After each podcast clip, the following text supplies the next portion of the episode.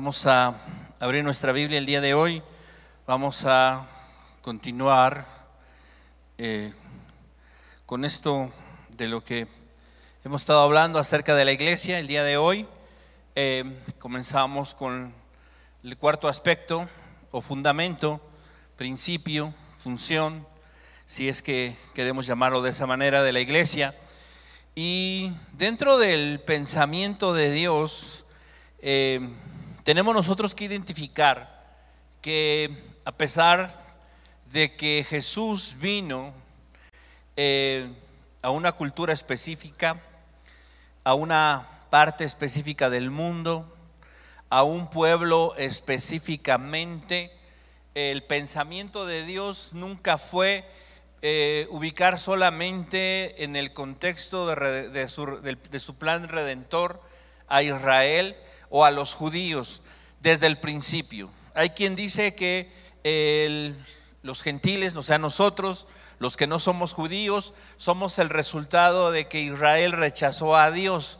Y si bien es parte cierto, de acuerdo a lo que la Biblia nos enseña, gracias a su rechazo nosotros somos incrustados, definitivamente desde el principio Dios tenía en mente el que nosotros pudiésemos eh, ser parte de ese plan redentor. Nosotros ya vimos hace algunas semanas, bueno, ya literalmente meses, porque ya estuvimos casi un par de meses sin reunirnos, cuando hablábamos acerca de la gran comisión de esta tarea tan maravillosa que Dios le ha entregado a su iglesia para predicar el Evangelio, para anunciar las virtudes de aquel que nos llamó de las tinieblas a la luz admirable. Pero dentro de esta visión que Dios tenía en la predicación del Evangelio, Él desde el principio, como dije hace un momento, tenía en mente a todas las naciones. Él tenía en su corazón el poder llegar a todo el mundo. Y esto nosotros lo podemos mirar no solamente en, el, eh, en lo que dice Jesús ahí en Mateo capítulo 28, cuando dice, toda potestad me es dada en los cielos y en la tierra, por tanto, id y haced discípulos a todas las naciones. No solamente porque ahí Jesús se estaba refiriendo a todas las naciones, sino tenemos nosotros que recordar que esas buenas noticias, esas, esas noticias que iban a ser anunciadas, que iban a ser declaradas para todo el mundo, él estaba pensando desde antes, desde el principio de todas las cosas en todo el mundo. Vamos a ver un par de textos para esto rápidamente. El primero, Salmo número 67, Salmo 67 verso 5. Salmo 67, verso 5. Dice así, te alaben los pueblos, oh Dios, todos los pueblos te alaben. La idea de Dios, sí, es, era esa. Si nosotros recordamos lo que dice el profeta, el profeta dijo, este pueblo he creado para mí, mis alabanzas publicará. La idea de Dios era que todo el mundo, todas las naciones, todos los pueblos, en un momento pudiesen alabarle, pudiesen glorificarle. También tendremos que recordar la promesa que Dios le hace a Abraham cuando le dice ahí en el libro del Génesis, en ti serán benditas todas las familias de la tierra. Aun cuando ya en esta etapa Dios había elegido a una nación, había elegido a Abraham para ser la simiente de esa gran nación, cuando Dios le habló a Abraham y le dijo, Abraham, sal de tu tierra y de tu parentela, te he de llevar a una tierra, a un pueblo, a un lugar distinto y tu descendencia será como la arena del mar, como las estrellas de los cielos. En ti serán benditas todas las familias de la tierra. Dios llamó a un hombre para formar una nación. un pueblo escogido, un pueblo distinto, uno entresacado de los muchos. Y ese uno sería elegido para bendecir a todas las familias de la tierra. Dios tenía en mente esa idea desde el principio. No podemos nosotros perder de vista eso. ¿Por qué razón? Porque como creyentes, como, como cristianos, como discípulos de Cristo, nosotros dice la escritura que tenemos que imitar a nuestro Señor. Vamos a ver este texto ahí en Lucas, Lucas capítulo 6, verso 40. Lucas capítulo 6, verso 40.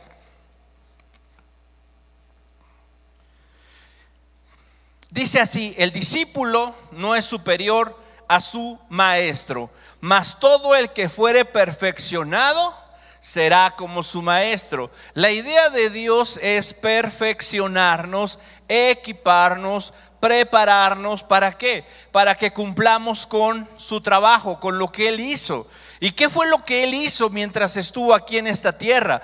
Desde el primer momento que comenzó su ministerio, después de ser bautizado, después de recibir la aprobación del Padre, de ser tentado en el desierto, después de todo eso, dice la escritura, y comenzó Jesús a predicar, arrepentidos porque el reino de los cielos se ha acercado a vosotros. Y en todo lugar y en todo sitio donde Jesús iba, no solamente andaba sanando, sanando enfermos, limpiando a los leprosos, eh, resucitando muertos, echando fuera demonios, sino el principal objetivo de él era este, anunciar el reino de Dios, anunciar que ese reino se había acercado en su persona, que el año de la buena voluntad de Jehová había venido no solo a Israel, sino había venido al mundo, a todo el mundo. Y él estaba en ese momento preparando a un grupo de personas los cuales serían los encargados de cumplir con esta misión.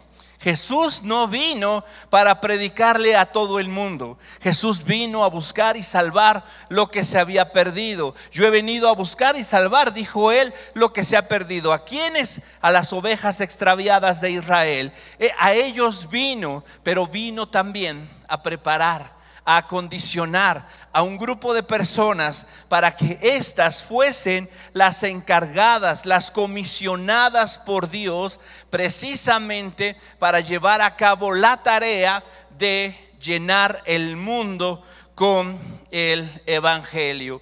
Esa es la idea. Jesús vino y predicó el Evangelio. ¿En dónde? En donde Él estuvo. En el lugar que Él se encontraba, predicaba el Evangelio, anunciaba el reino de Dios. ¿Qué es lo que nosotros tenemos que hacer? Si estamos siendo perfeccionados de acuerdo al propósito y voluntad de Él, entonces nosotros tenemos que hacer lo mismo.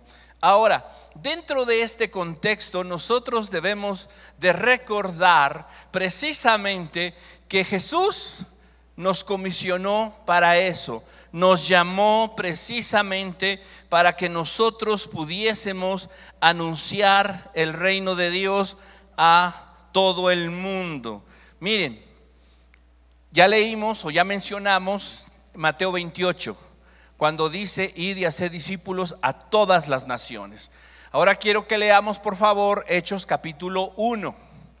Hechos capítulo 1. Quiero que no perdamos de vista un, un hecho importante.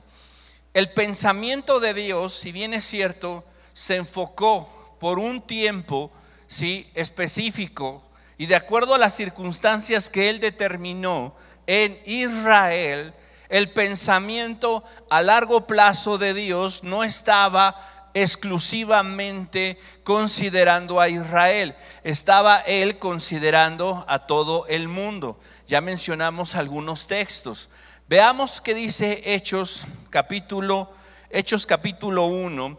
En este pasaje nosotros encontramos precisamente que el Señor nos habla o le habla a sus discípulos de algo. Miren, Hechos capítulo 1, verso 6, dice así, entonces los que se habían reunido le preguntaron, diciendo, Señor, ¿restaurarás el reino a Israel en este tiempo? ¿Sí? ¿Cuál era la pregunta que estaban haciendo. La pregunta que ellos estaban haciendo era, ¿acaso Dios esas promesas que tú le hiciste a Israel se cumplirán en este momento, ya que, ya que resucitaste, ya que te levantaste entre los muertos, ya que demostraste que eres el Mesías, ahora qué sigue? Ahora vamos a ir y tomar el mundo, vamos a tomar, vamos a derrotar a los romanos, Israel va a volver a ser esa nación escogida, elegida, que dominará, que controlará y desde donde tú reinarás. ¿Por qué? ¿Por qué están preguntando esto los discípulos? Porque eso es lo que las escrituras decían, lo que las promesas, lo que los profetas habían anunciado con anticipación. Y por lo menos hasta ese momento, desde la perspectiva de los discípulos, eso no había sucedido. El reino no había sido todavía ¿sí? dado, concedido, establecido, restaurado de acuerdo a lo que las profecías decían. Por eso le preguntaron eso. Ahora, la respuesta de Jesús fue, no os toca a vosotros saber los tiempos o las sazones que el Padre puso en su sola potestad ese momento o ese tiempo cuando las promesas dadas a Israel, ¿sí? de restauración, de reino, de tierra, de gobierno, de dominio, todas esas promesas no les toca, o por lo menos no es algo que ahorita el Padre quiera revelarles. Esa es la idea.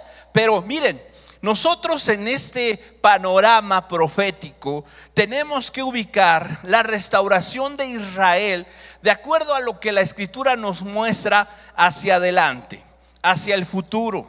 ¿Sí? Hacia lo que nosotros conocemos como el reino establecido físicamente aquí en este mundo. Ahora, el Señor les dice eso, no, el Padre ha decidido guardárselo y no revelarlo por el momento. Pero, dice después en el versículo 8, pero recibiréis poder cuando haya venido sobre vosotros el Espíritu Santo y me seréis testigos en Jerusalén, en Judea, en, en, toda, en Samaria y hasta lo último de la tierra. Entonces, les dice, les dice Jesús lo que me están preguntando, el tiempo específico no se los puedo decir.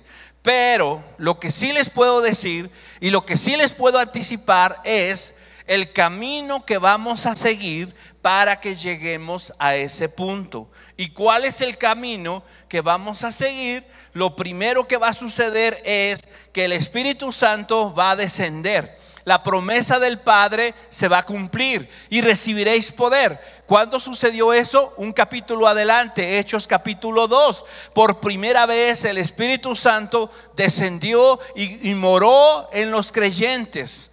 Eso fue, esa fue la señal.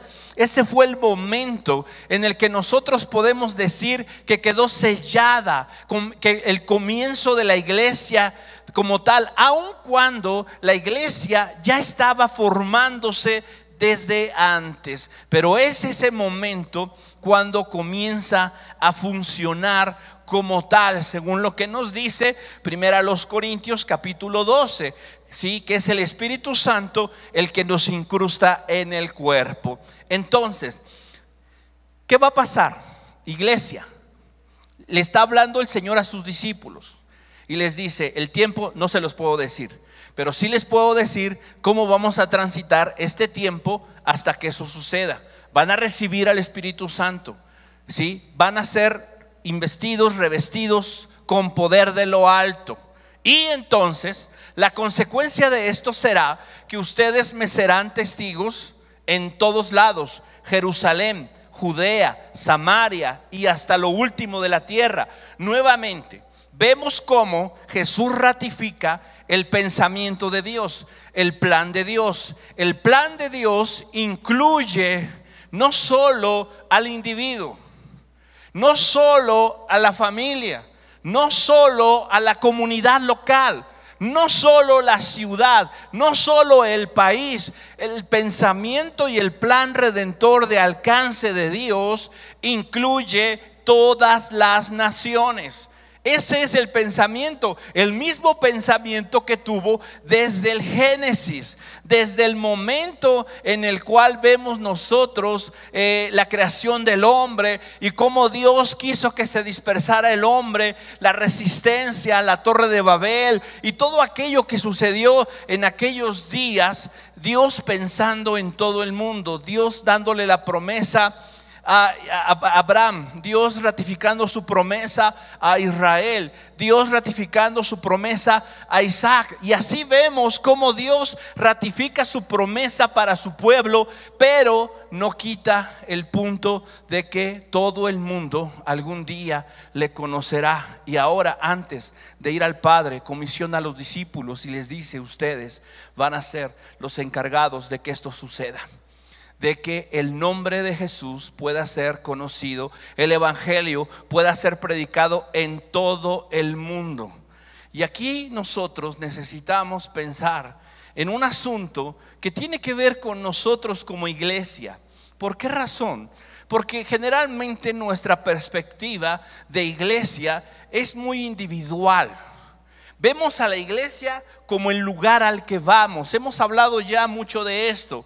Pero necesitamos nosotros entender que formamos parte de una comunidad, que es lo que hemos hablado en todas estas semanas o en estos meses. La idea de integrarnos a una comunidad donde podamos ser eh, enseñados, donde podamos ser moldeados, donde podamos también ser cuidados, desafiados de diferentes maneras. Ahora, ya estoy yo en esa comunidad y estoy recibiendo. No puedo yo pensar individualmente. Tengo que pensar, como hemos hablado, en la necesidad de amar a mi prójimo, de poner a los demás antes que a mí, de ver a los demás por encima de mí. Perfecto, estoy tratando en eso, pero aún podría yo estar pensando de manera individualista. ¿Por qué razón? Porque la salvación que Dios me ha dado a mí no es solamente para que yo la disfrute, sino la idea de Jesús, la idea de Dios es que esa salvación que nos ha dado de manera personal, de manera individual, podamos nosotros compartirla con todos aquellos que nos rodean, con todos aquellos que están alrededor de nosotros. No podemos nosotros pensar que Dios solo quería obrar individualmente en nosotros. Sí, obró de manera personal, nos habló de manera directa. ¿Para qué? Para darnos una nueva vida, para salvarnos. Pero esa salvación ¿sí? Es, ah, es, un regalo, es algo que Dios nos ha concedido para incrustarnos en un cuerpo, que es la iglesia. Y esa iglesia tiene un propósito, tiene un objetivo, que es proclamar su nombre, llegar al punto cuando todos los pueblos puedan alabarle a Él. Mira, vamos a Apocalipsis, capítulo 5. Apocalipsis, capítulo 5. Estamos ya en la consumación de los tiempos, ¿sí? Capítulo 5, verso 6. Y dice, y miré, y vi en medio del trono y de los cuatro seres vivientes, y en medio de los ancianos estaba en pie un cordero como inmolado, que tenía siete cuernos y siete ojos, los cuales son los siete espíritus de Dios, enviados por toda la tierra. Y vino y tomó el libro de la mano derecha del que estaba sentado en el trono. Y cuando hubo tomado el libro, los cuatro seres vivientes, y vamos a ver, si nosotros leemos los primeros capítulos de Apocalipsis y, el resto del libro, vamos a encontrar que estos cuatro seres vivientes aparecen en todos lados. Lo interesante es qué representan estos cuatro seres vivientes. Podemos nosotros decir que son seres espirituales, que en algunas partes de la escritura se les llama querubines. Pero estos cuatro seres vivientes son cuatro.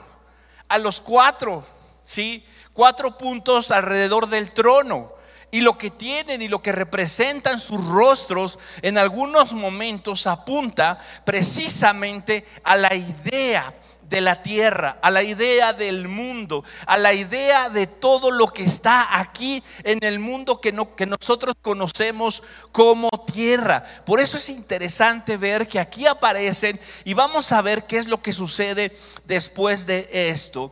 Dice, y los 24 ancianos se postraron delante del Cordero todos tenían arpas y copas de oro llenas de incienso, que son las oraciones de los santos, y cantaban un cántico nuevo diciendo, y aquí me voy a tomar la libertad de cambiar de versión de Biblia.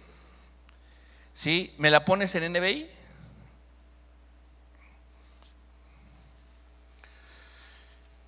Y fíjense, y entonaban este nuevo cántico.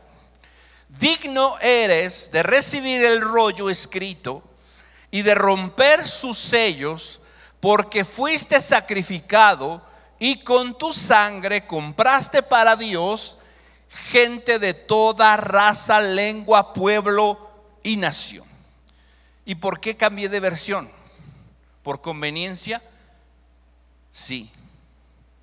Ponme la otra para que no se, no se espante. Fíjate cómo dice esta. Dice, porque tú fuiste inmolado y con tu sangre nos has redimido para Dios de todo linaje y lengua y pueblo y nación. ¿Qué está pasando aquí? ¿Por qué cambié de versión? Y quiero explicárselos ya que lo hice, ya que lo mencioné. Eh, hubiera sido más fácil tal vez comenzar a leer desde la NBI y ahí dejábamos el asunto. Pero bueno, la idea es esta. Aquí nosotros en nuestra versión, que es la Reina Valera 60, lo traducen en primera persona. ¿Sí? Nos has redimido. Nos has redimido para Dios. Si nosotros revisamos las versiones más antiguas, las, traducciones más antiguas, que son las que están eh, consideradas en lo que se conoce como el textus críticos, que son la mayoría de las versiones más nuevas, no está este texto en primera persona, está en tercera persona. Y eso cambia mucho, ¿sí? Vamos a leerla otra vez en NBI. Aquí dice, nos has redimido, ¿sí? La NBI dice, porque fuiste sacrificado y con tu sangre compraste para Dios gente de toda raza, lengua, pueblo y nación. Está hablando ya en tercera persona. Esta es la traducción más acorde a los manuscritos más antiguos. ¿sí? ¿Quién está hablando? Están hablando los ancianos, los seres vivientes, los ancianos que están ahí. ¿Están hablando de quién? Están hablando de Jesús, lo que Jesús hizo. No está hablando en primera persona, nos has redimido, nos has comprado, no. ¿Por qué? Porque los que están haciendo esta declaración no son seres humanos, no son la iglesia, no son los representantes del Antiguo y del Nuevo Testamento, son seres espirituales. Por lo menos eso es lo que el texto dice, ¿sí? Eh, considerando los manuscritos más antiguos. Ahora, miremos lo que dicen estos seres espirituales. Señor, eh, o sea, no eres, ¿por qué? Porque con tu sangre compraste para Dios gente. ¿De qué? De toda raza, de toda lengua, de todo pueblo y de toda nación. El plan de Dios de que en Abraham fuesen benditas todas las familias de la tierra. El plan de Dios de que a través de Jesús se diera a conocer el reino de Dios. El plan de Dios de que a través de la iglesia, de sus discípulos, fuese predicado el Evangelio en toda nación, en toda lengua, en todo pueblo en toda tribu se cumplió según lo que dice Apocalipsis capítulo 5? La respuesta es sí. El plan de Dios se va a cumplir. Toda lengua, toda tribu, toda raza, toda nación, llegará el momento en que puedan conocer, escuchar el mensaje de Dios. Ahora, ¿quién es el encargado? ¿Quién se va a encargar de que eso suceda? Se va a encargar y se tiene que encargar la iglesia, los discípulos. Nosotros como iglesia no podemos simple y sencillamente pensar que Dios nos llamó como iglesia, como grupo, como comunidad, como cuerpo de Cristo a vivir de manera local y de manera individual. No, Dios nos ha llamado para que seamos parte de la visión global de Dios de alcanzar a todo el mundo. Y esa es una de las perspectivas que nosotros necesitamos definitivamente adoptar. Necesitamos nosotros hacerlo. Cuando le preguntaron, ¿cuándo vendrá el fin? ¿Cuándo, eh, se restaurará el reino? No sé. No les puedo decir eso en este momento, pero lo que sí les puedo decir es lo que ustedes tienen que hacer antes de que eso suceda y es predicar el Evangelio, ser testigos en Jerusalén, Judea, Samaria y hasta lo último de la tierra. Y esa misma orden, esa misma instrucción, Dios nos la ha dado a todos y cada uno de nosotros. Y no podemos nosotros hacernos a un lado de esa idea de ese pensamiento. Si El Señor quiere que nuestro pensamiento, que nuestra idea sea global, sea el mundo. Ahora, ¿sí? No vamos a ir todos al mundo, no vamos a ir eh, todos a las naciones, pero como iglesia tenemos que pensar en que el alcance que debemos tener tendrá que ser más allá de nuestras paredes. ¿Sí? Tenemos que comenzar en Jerusalén. Nuestro Jerusalén es este. Tenemos que pensar en Judea, hacer el círculo más grande. Tenemos que pensar en Samaria y tenemos que pensar hasta lo último de la tierra. Esa es la idea. Miren, vamos a Romanos capítulo 10. Romanos capítulo 10, verso 8. Romanos 10, 8.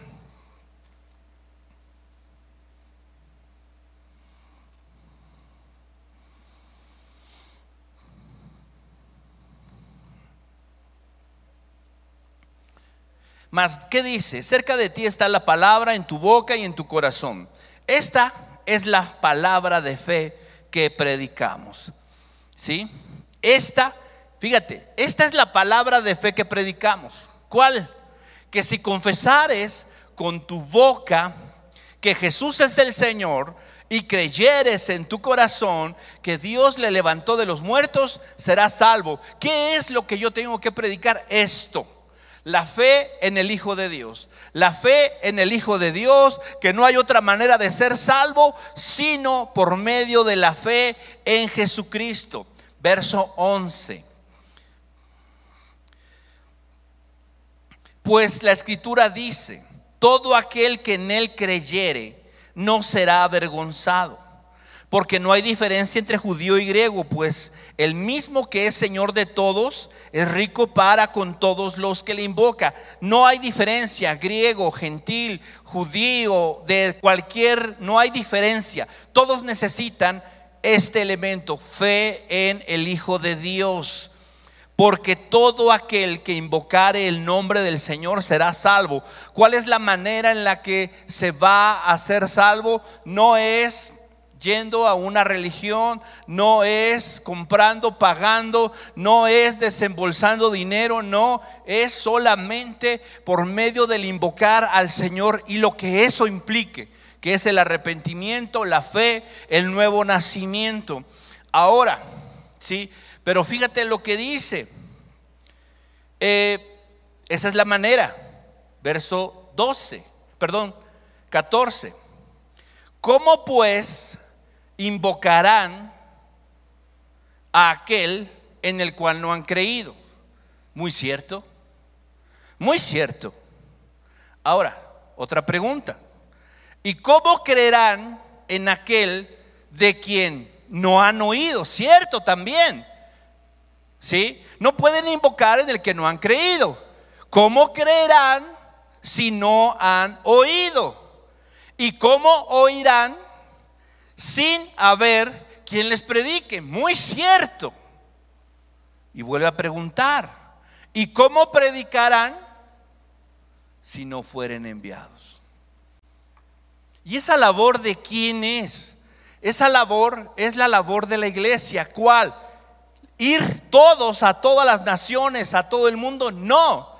La labor de la iglesia es enviar, ser parte del enviar personas que Dios elige, que Dios llama, que Dios capacita para alcanzar a los, a los perdidos. Mira, leemos nosotros en los escritos de Pablo cómo Pablo llenó el Evangelio ¿sí? de Jesucristo por todo el Asia hasta Europa, el norte de África. Los discípulos llegaron, hay, hay, vestigios de iglesias que fueron fundadas por algunos de los apóstoles en China, en la India, en Pakistán. Toda, toda la región y lo que era conocido como la ruta de la seda fue invadida, sí, precisamente por el evangelio. Si nosotros pudiésemos ver un mapa de, eh, eh, de la iglesia en los primeros tres siglos,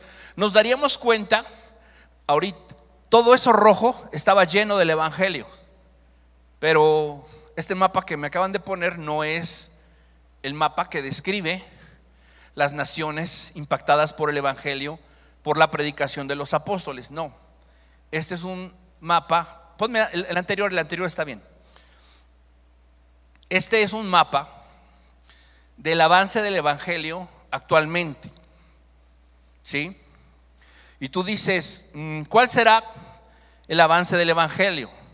El avance del Evangelio está en verde, donde por lo menos hay iglesias establecidas, un número considerable de iglesias que puedan representar una notoriedad. Esto tú lo puedes consultar en internet, ¿sí? Hay un proyecto que se llama Proyecto Josué, ¿sí? Que es este, de ahí eh, son estas estadísticas y estas gráficas, ¿sí? Ahora, lo que está en rojo son los pueblos no alcanzados, ¿sí? El famoso paralelo 1040 ¿sí? que desde hace, desde que yo 30 años se está buscando alcanzar. El famoso paralelo 1040 es esa franja roja en donde están los grupos no alcanzados. Lo que está en amarillo es donde ya hay iglesias, donde el Evangelio ya ha penetrado, ya está ahí, pero eh, no de una manera que podamos decir que cree una notoriedad o un impacto significativo. El rojo es donde puede haber alguna iglesia, puede haber algún esfuerzo, pero nada más y no se puede considerar que el Evangelio está creciendo o avanzando en esos sitios. Algunos sitios están cambiando, ¿sí? parte de China, parte de la India, están cambiando constantemente, pero hay mucho no alcanzado. Lo rojo es lo no alcanzado. Ahora, ponme la siguiente. En esta otra nosotros encontramos, ¿sí? Las religiones, las principales religiones que están, que están ahí, ¿sí? ¿Cuáles son las religiones? El, amarillo es lo que podríamos nosotros llamar como cristianos o cristianismo, alguna, alguna variación del cristianismo, que puede ser catolicismo o algo por el estilo, pero cristianismo.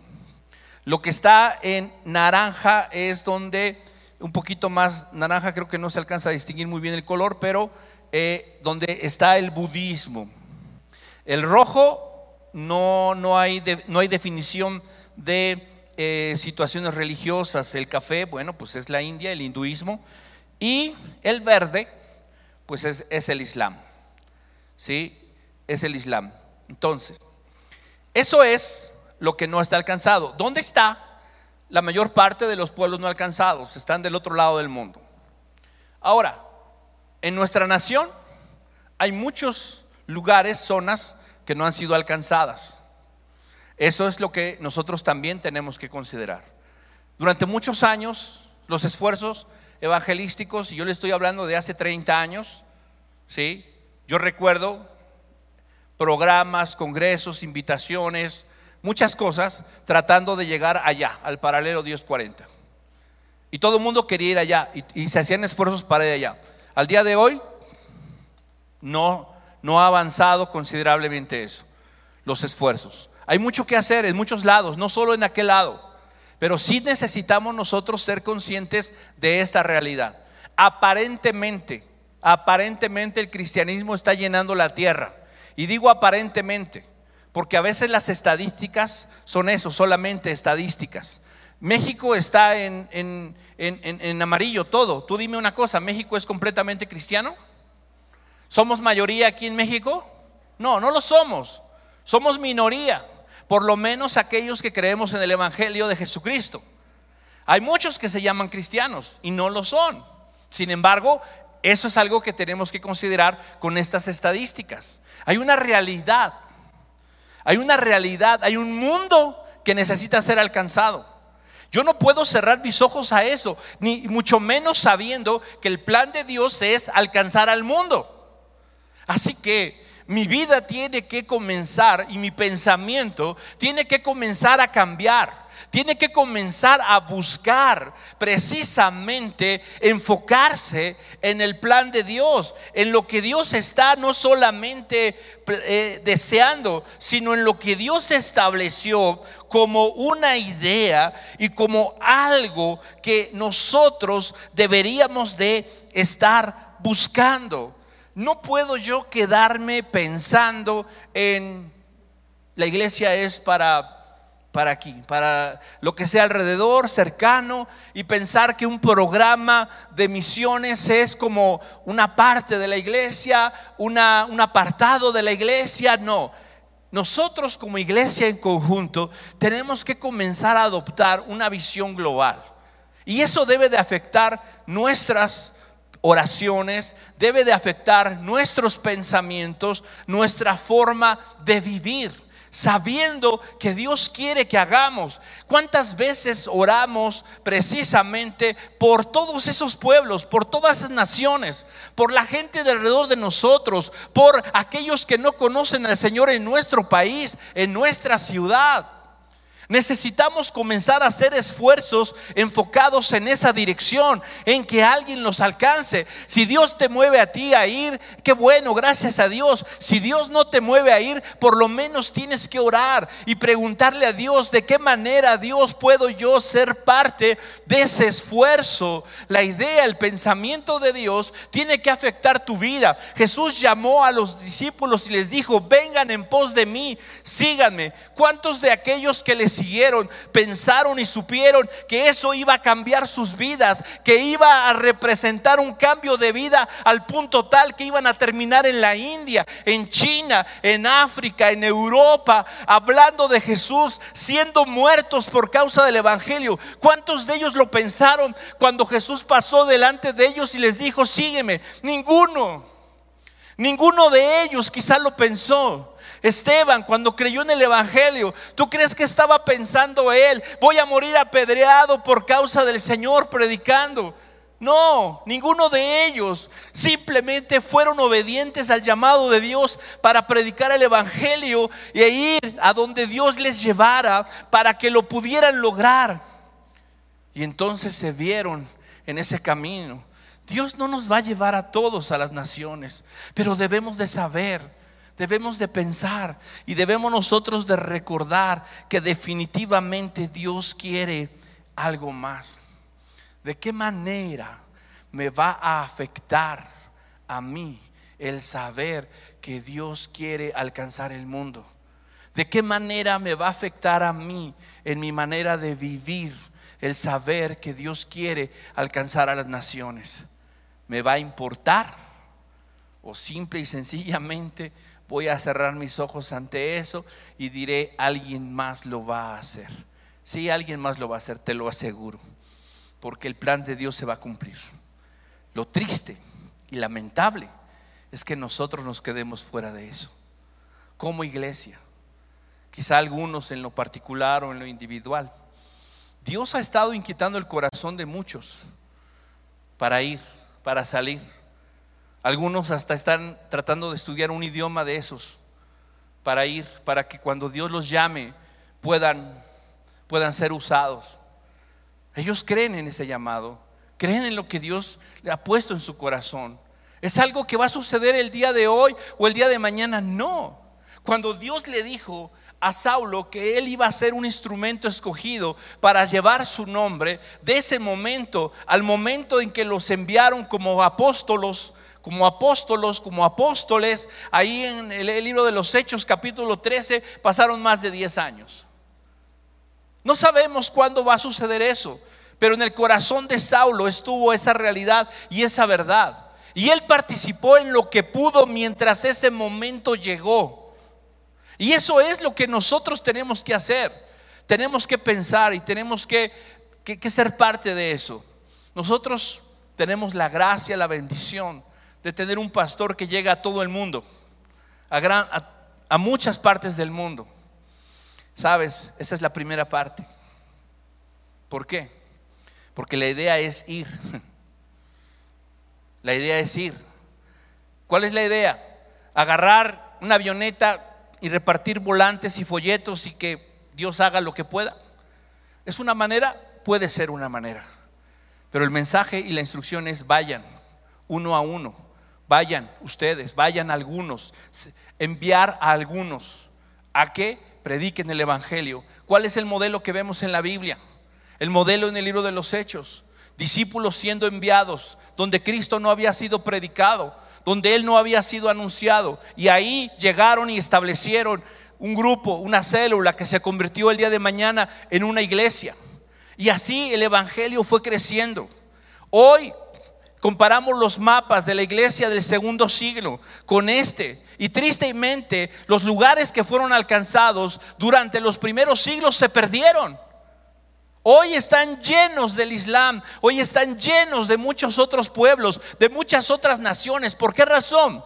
Porque la iglesia no solamente, sí, la, idea no era solamente predicar el Evangelio, sino era hacer discípulos a todas las naciones.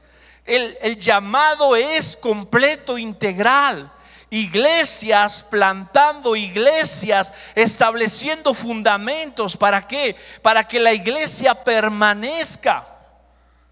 No basta con una emisión de un programa, no basta con una repartición de, de Biblias, de folletos. Necesita ver quienes vayan. Y no solamente a China, al paralelo Dios 40, no aquí en nuestra nación, en nuestro país, en nuestro México, en nuestra América Latina, cerca de nosotros, en tu vecindario, en la misma ciudad. Y tenemos que orar, hermanos, porque esto es lo que el Señor nos encargó, predicar el Evangelio a toda criatura y a toda nación, enseñándoles que guarden todas las cosas hasta que Él venga. Ese es el llamado de Dios. Bye.